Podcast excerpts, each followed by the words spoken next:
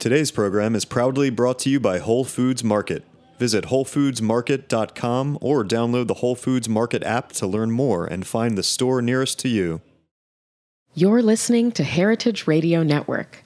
We're a member supported food radio network broadcasting over 35 weekly shows live from Bushwick, Brooklyn. Join our hosts as they lead you through the world of craft brewing, behind the scenes of the restaurant industry, inside the battle over school food, and beyond. Find us at heritageradionetwork.org.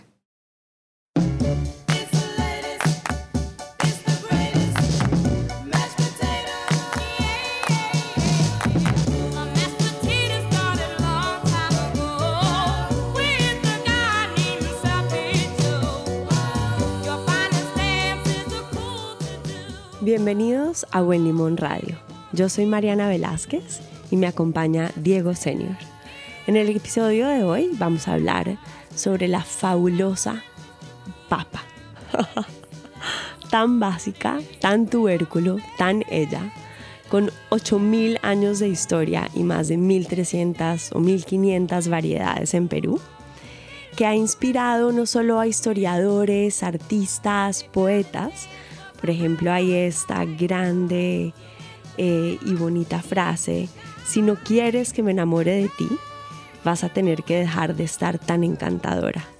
Mañana a primera hora haré que tus doncellas te cosan unos vestidos hechos con sacos de patatas.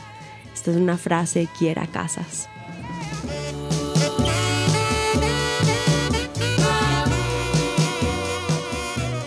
Se dice que cuando la mata de papa llega a Europa, eh, florecida en estas cinco flores en forma de estrella robusta de color morado, María Antoinette eh, se enamora de ellas y se las ponía en su pelo para decorar estas grandes pelucas que ella usaba. Y su esposo, Luis XVI, se las ponía en el ojal de su saco, poniendo en vogue este nuevo look de la estrella de papa en la solapa.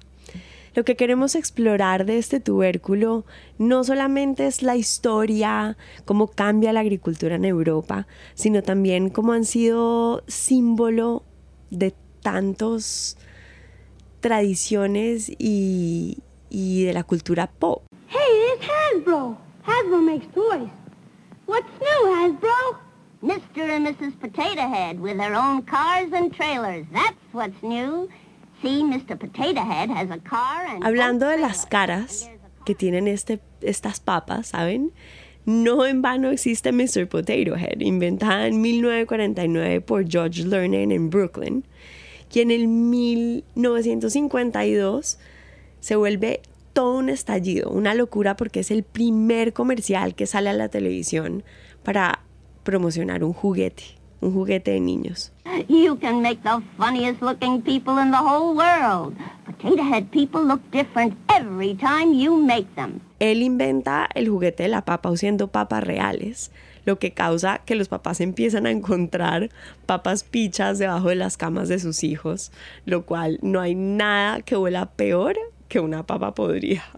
Entonces surge el- la invención de la papa de plástico y esto da paso a que se inventen entonces Mrs. Potato Head, Spud, eh, la hija se llama Sweet Jam, en fin.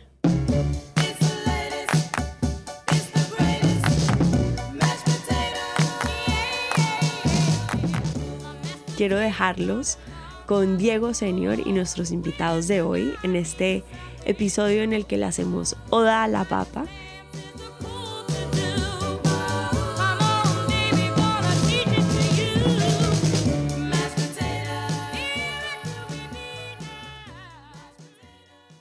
Hey, like what you hear? Heritage Radio Network has plenty more. With fresh programming every week, we've got something for everyone. Trying to start your own food business? Concerned about where your food comes from? Looking for the best wine or beer to bring to a party? Find our shows on iTunes or Stitcher, or head to heritageradionetwork.org to listen live and subscribe to our newsletter.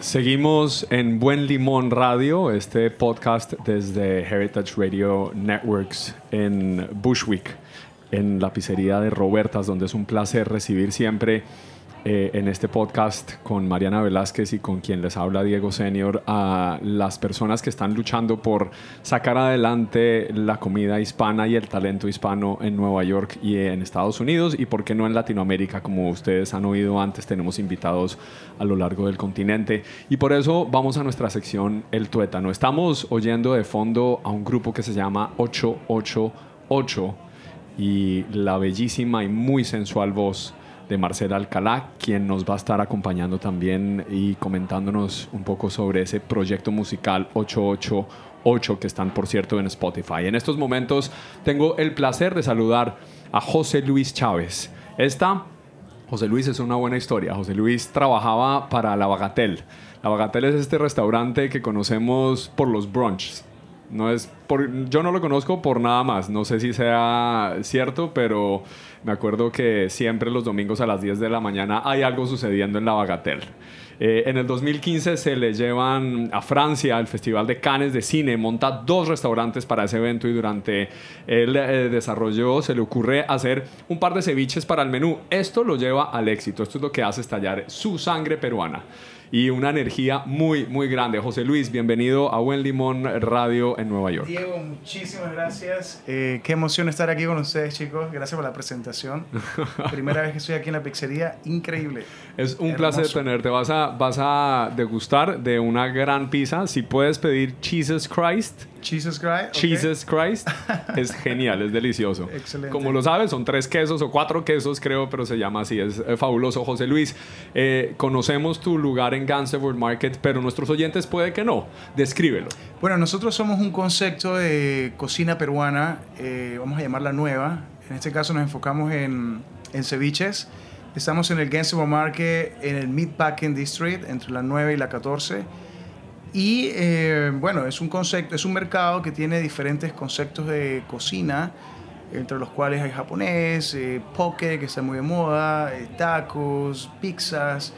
Y nosotros somos el primer concepto de comida peruana o ceviches al paso que encontrarán en, en el mercado.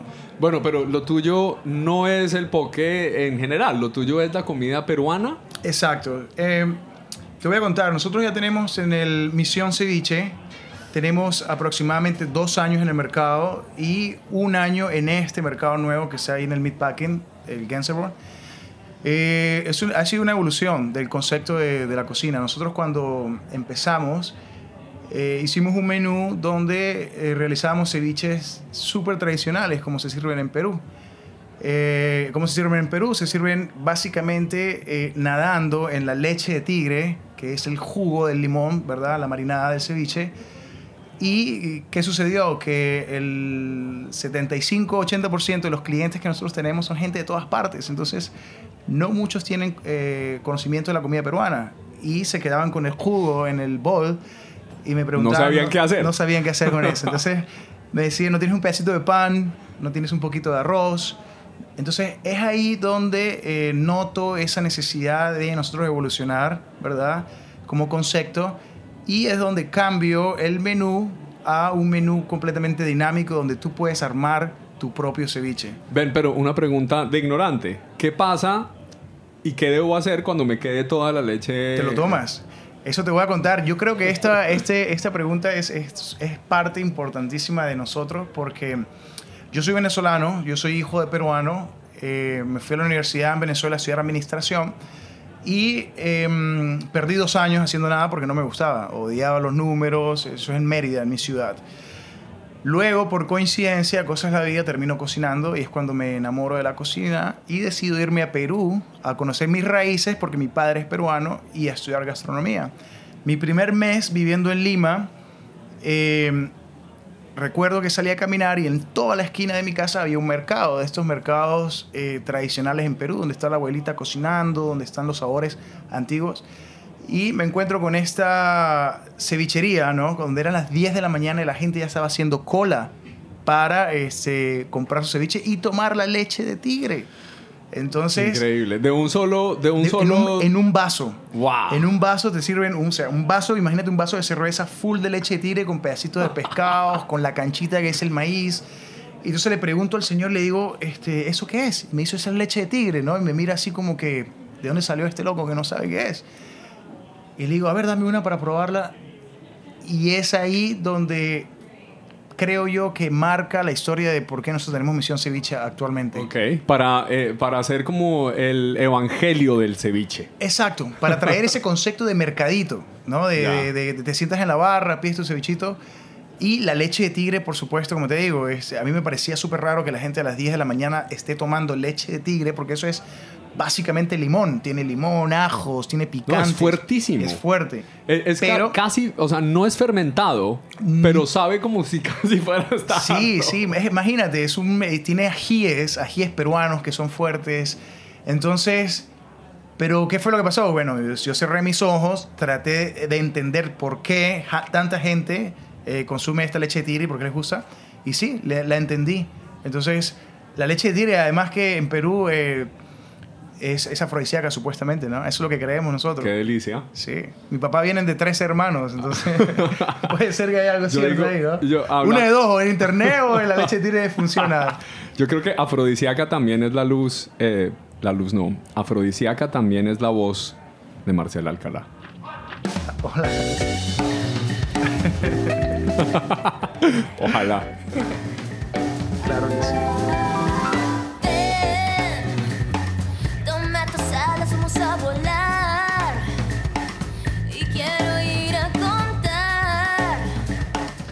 Nosotros estamos rindiendo en este episodio de Buen Limón Radio homenaje a la papa. La papa. Hemos estado haciendo una serie de comparaciones con, con la sandía y el arte latinoamericano, con el gran limón y sus miles de funciones en otros episodios de Buen Limón Radio y en este hemos estado hablando de papa. Queríamos saber que la papa tan peruana como es, porque es indígena como lo somos nosotros, latinoamericanos, eh, tengo entendido, y que se ha distribuido a lo largo del mundo occidental, eh, eh, es muy de esa, de esa región, de este Sí, páramo. Sí, sí, es súper interesante, Diego, porque justamente yo acabo de regresar. Bueno, como te digo, estudié en Perú y, y en Perú fue donde me empecé a, empapar de todo ese conocimiento. Y- Pun intended. Entonces, eh, nosotros en Venezuela tenemos, nos, nos llegamos, justamente en Mérida, llegamos a alcanzar la papa amarilla que viene de Colombia. Y por, su- por cierto, mi mamá es colombiana. La criolla que le decimos La criolla, nosotros, chiquitica. exactamente, la chiquita, la que usamos para los pinchos, para Sí, los... sí, sí, sí. Y ese, esa papa la consumíamos nosotros por mi mamá, porque es colombiana, pero no era muy común tampoco. Nosotros solamente teníamos la papa blanca en, en Mérida. Entonces me voy a Perú y es donde empiezo yo a entender toda esta variedad de productos y por supuesto la papa. Y hace un mes regreso, no menos, menos, hace dos semanas estuve en Cusco invitado por unos cocineros y por Gastón Acurio, que es un chef eh, súper conocido, para un evento de recaudación de fondos en, en- en Cusco, en los Andes. Y es donde empiezo a, a- a llenarme un poquito más de, de conocimiento sobre la papa. Increíblemente, la papa tiene más de 8.000 años de, de ser domesticada y en el altiplano de, de Perú. O sea, estamos hablando de entre Cusco y Bolivia. Donde es la- frío, donde es hélido. Exactamente, todo alrededor del lago, el lago Titicaca. Y eh, estamos hablando de que Perú tiene más de 3.500 variedades de papa. O sea, es el país con más variedades de A papas. mí eso me parece increíble. Increíble, Yo no, sí. sé, yo no sé cuáles son. O sea, si conozco 10 variedades de papa, es lo que más conozco. Y, y eso siendo de Colombia, que es un país papero. Sí, sí, Pero sí, no, sí. hay 3.500. 3.500 y eh, hay papas que no son, no se pueden consumir. Hay papas que no han sido domesticadas, inclusive eh, papas que pueden ser venenosas. Wow, como los hongos. Como los hongos, exactamente.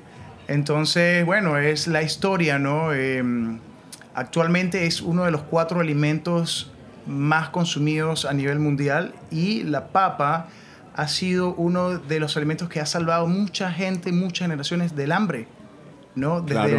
Hambrunas. De las hambrunas. Sí, señor. Exactamente. Y em, bueno, es una variedad increíble. No, unas sabio papas- eres, hombre. Unas papas moradas, amarillas, una variedad increíble, de verdad que sí. Vamos a seguir en eh, Buen Limón Radio en este homenaje a la señora Papa con grandes invitados, con dos personas que, de los cuales vamos a estar hablando.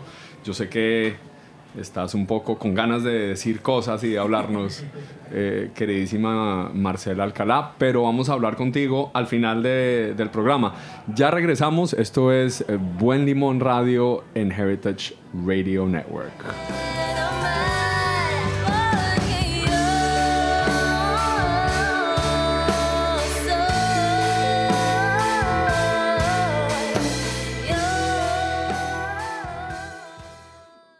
Today's program is proudly brought to you by Whole Foods Market. Whole Foods Market believes in seeking out local, fresh, and seasonal food and in supporting local farmers, makers, and the community as a whole, economically and agriculturally. Whole Foods Market believes in food that is vivid and colorful, fresh and full of nutrients. Food that connects you to your body, the seasons, and to nature. Food that helps you do more, sleep better, and wake up happier. Found in over 400 locations throughout the United States, Whole Foods Market only sells food that meets their standards, which means no artificial colors, flavors, preservatives, or sweeteners, ever. Whole Foods Market believes in real food. Visit WholeFoodsMarket.com or download the Whole Foods Market app to learn more.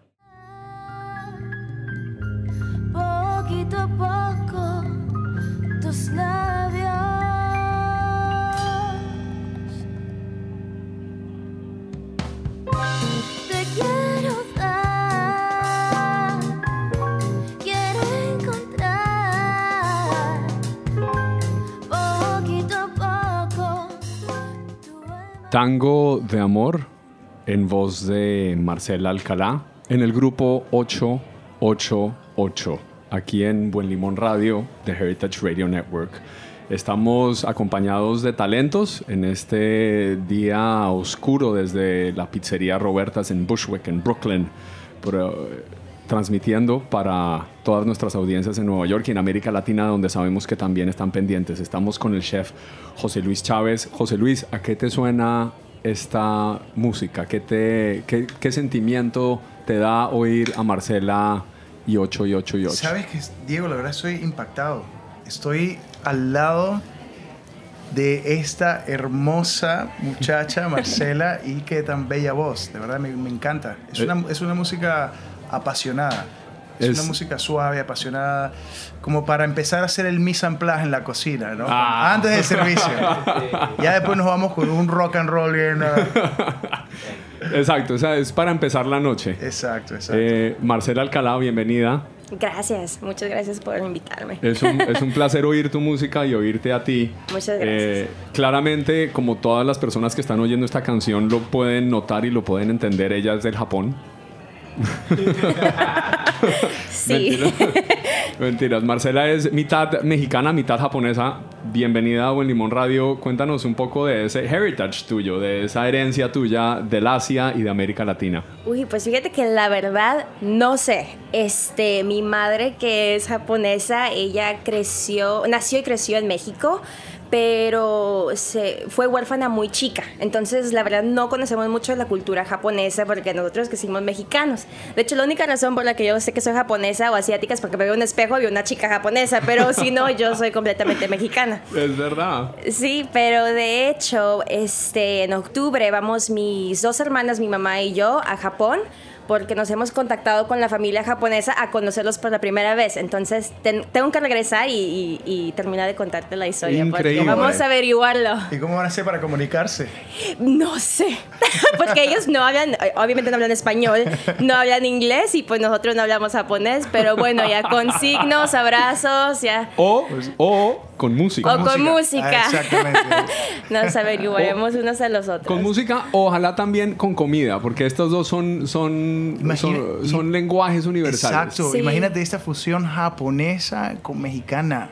Pero he visto en, Ay, en Chelsea En Market. Chelsea Market. Justamente estaba pensando en eso.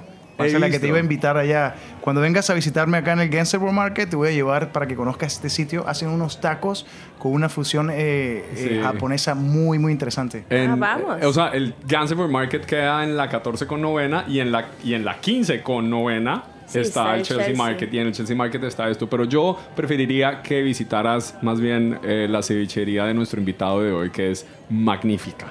Eh, Gracias. aquí tenemos a México y tenemos al Perú y tenemos a Venezuela y estamos en un momento político inevitable y lo quiero hablar, si Mariana estuviese aquí en estos momentos ella no me dejaría hablar de política porque es prohibido, pero yo sí lo quiero hacer por dos razones, porque América Latina está convulsionada. En México hemos visto este terremoto que pasó recientemente. Eh, sabemos que tienes personas afectadas, pero que mandas el mejor de la energía tuya propia a tu gente en México. Eh, ¿Has estado en comunicación con las personas allá? Sí, bueno, mi familia la verdad está bien, pero mira, ¿qué te puedo decir? Este, un terremoto, pues no, es un terremoto, ¿no? Y, y nos tumba, pero sí, es algo- hay algo que yo te puedo decir a la gente de México, es que la verdad, no importa que vengas y nos hagas, nosotros nos vamos a parar y a chambear y adelante. A no esa es la cultura, esa Sí. es quién somos, lo hemos hecho en Estados Unidos, lo hacemos en el país y aunque en estos momentos estamos pasando un momento muy difícil, yo no tengo la menor duda de que nos vamos a volver a parar, a hacer los tacos, a los frijoles, las tortillas y adelante a trabajar. Exacto. ¿Qué más hay? es lo, es lo que tenemos que hacer. Y José Luis, en América Latina todos los ojos están en Venezuela siempre. La Asamblea General de las Naciones Unidas acaba de, pesa- de pasar. En Nueva York se vuelve un 8, un 8 y un 8. Después nos vas a decir por qué se llama así. Pero, pero siempre viene alguien de Venezuela a decir algo y la gente trata de entender qué está pasando al interior del país. Sí. Nadie sabe. No, la verdad, Diego, es que es es súper eh, complicada la situación ahorita. Eh, yo lo que te puedo decir desde mi punto de vista como, como cocinero y de lo que he aprendido últimamente estando acá en Nueva York y con este alcance que nosotros hemos tenido, eh, es que nosotros podemos de alguna manera eh, dar nuestro granito de arena. Hace poco hicimos un evento de recaudación de fondos eh, donde primero empezó por Perú. Primero sucedió con un desastre Con natural una- en, el, en el norte, ¿sí?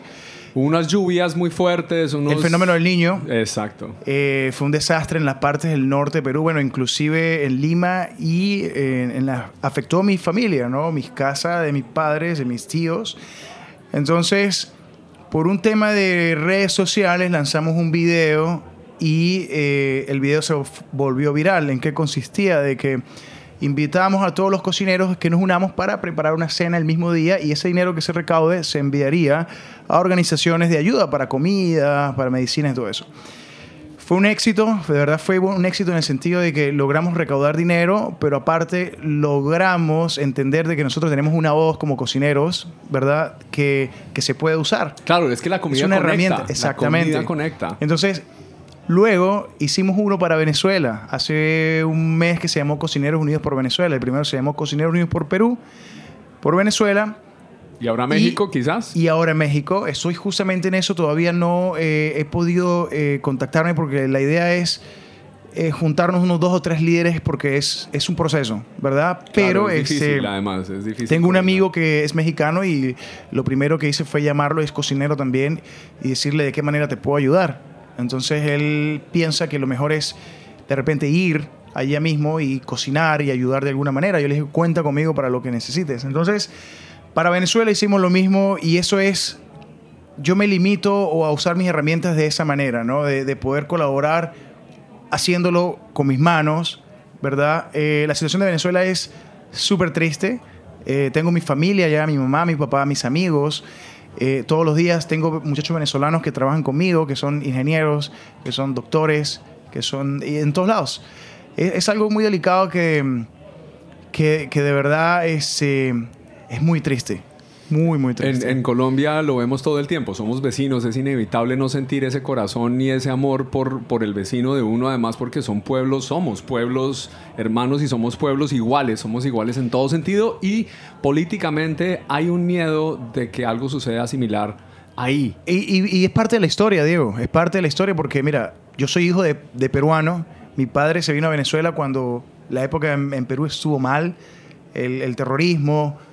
Él vino a Venezuela, Venezuela lo recibió, logró formar su familia y la misma forma mi madre se vino de Colombia buscando una nueva oportunidad. En esa época Venezuela estaba súper bien. Mira eso, el péndulo. qué Entonces, exactamente. Y ahora se volteó eh, completamente.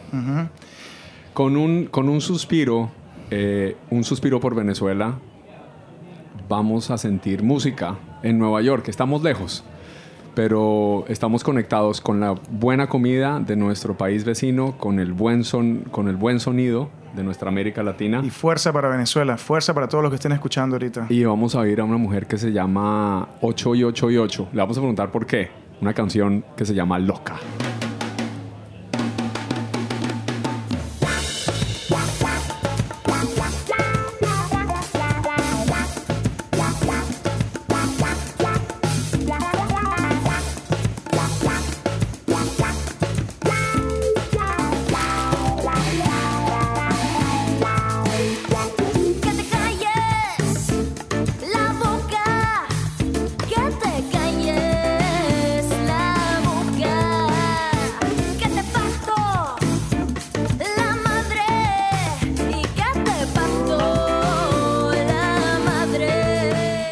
A Dios esto es un podcast y no es un broadcast, porque si fuera un broadcast nos hubieran censurado en español.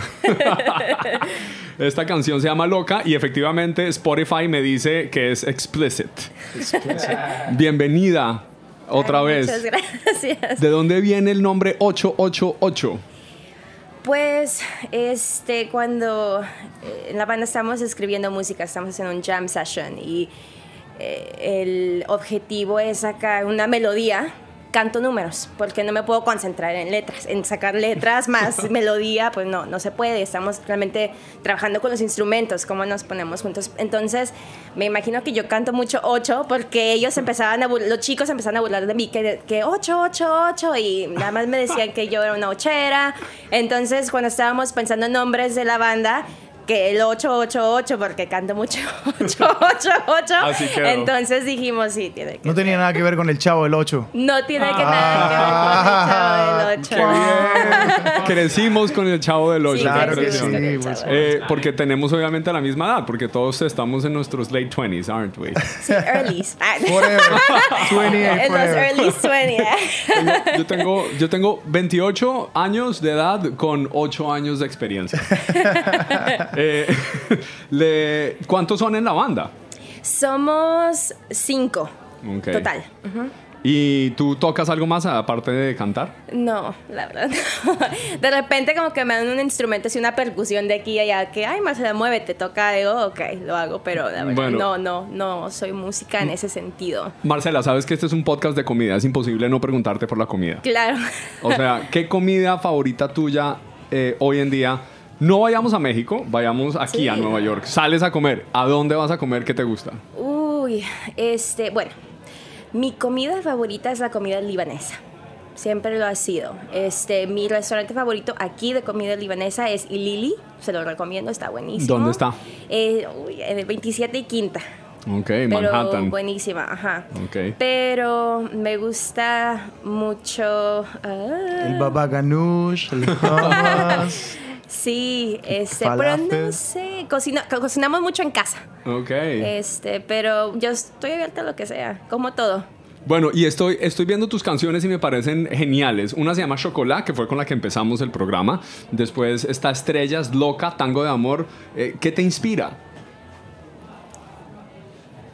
Ay, no, no sé. Ah, me encanta, una sonrisa, No, este- medita, José, está mirando al infinito. Es que todas son tan diferentes y todas El amor. yo creo que marcan ajá, diferentes tiempos de mi vida. Entonces, por ejemplo, bueno, Chocolate era simplemente una loquera, era una jam session, nos volvimos locos y hicimos una canción loquísima. De hecho, cuando la tocamos en vivo, como que la gente vemos que no, no se conecta mucho, pero para nosotros es muy, la amamos, personalmente. Y loca, loca, ¿en qué te inspiraste? Porque Porque es la- Este, es la- es la no sé, yo creo ¿no? que Está estaba enojada. este, mucho, de- hablo, no sé, como... Eh, no sé qué sea, sino ma- como defendiendo a la mujer de alguna manera Bien. o Eh, este... más necesario Es que- hoy en día no Sí, podría ser. o Es que sabes que de- canciones así eh, Como no- son, son sí. completamente humanas, somos nosotros, ¿verdad? Claro. En momentos en que nos desahogamos y queremos Sí. mandar todo a la... Sí, yo creo, mira, la verdad, no tengo una historia muy fuerte para todas ellas, más que para Estrellas. Este, Estrellas, yo en, en ese entonces tenía un novio que en este, cortamos y yo estaba muy triste, pero llegó un momento en que dije, ¿sabes qué? Yo lo amo, yo lo adoro. Si él no me quiere, X. El sentimiento yo lo tengo y eso en sí es hermoso. Y escribí esa canción que es Yo te amo, si tú, tú quieres, te importa, qué bueno, y si no, pues ni modo.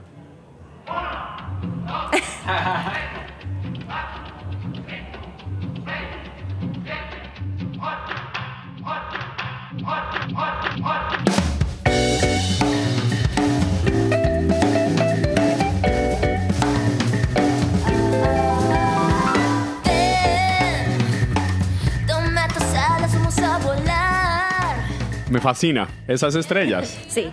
Ese, eh, oigo jazz, mucho jazz. Oigo un fondo de jazz. Es que todas las canciones este, tienen muchos géneros. A mí lo que más me gusta, mira, lo que no me gusta es lo normal. Yo quiero raro, lo más raro posible, mejor. Este, necesita ser challenging para mí. Si es algo normal, el, la- la- el formato normal de pop, eso no me llama la atención. De hecho, todas las canciones pasan por varios géneros de, de música. Entonces vamos a clásico, vamos a jazz, vamos a rock, vamos a funk. Este, lo hacemos Vamos, todo. vamos también, vamos también al tango. Sí. Esta ya la pusimos, pero me fascina.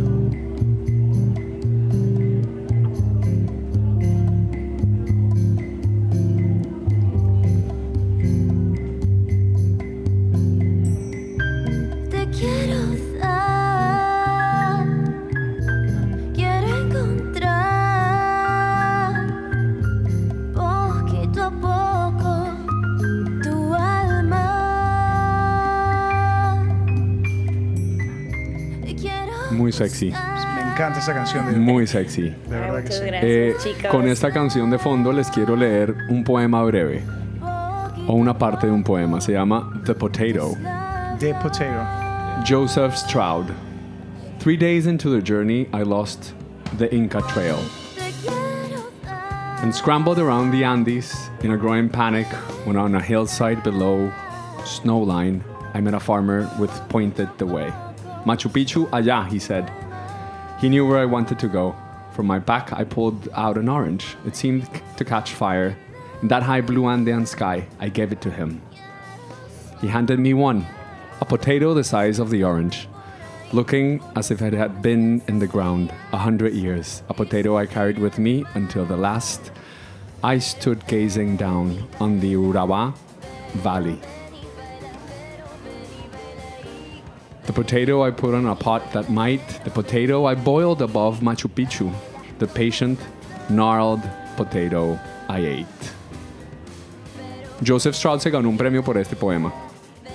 Wow. Se ganó el Poetry Center Book Award en el 2008.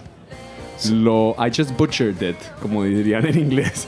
Lo, lo arrasé, lo corté porque ya se nos acaba el tiempo. Ha sido un placer estar oyendo tango, estar oyendo voces de Latinoamérica, estar saboreando sabores contigo. José, bienvenido a Buen Limón. Muchísimas gracias. Bienvenido a la familia de Heritage Radio Network. Vamos a hablar y vamos a estar en contacto con los proyectos que hagas, siempre pensando en nuestro continente y en nuestra audiencia.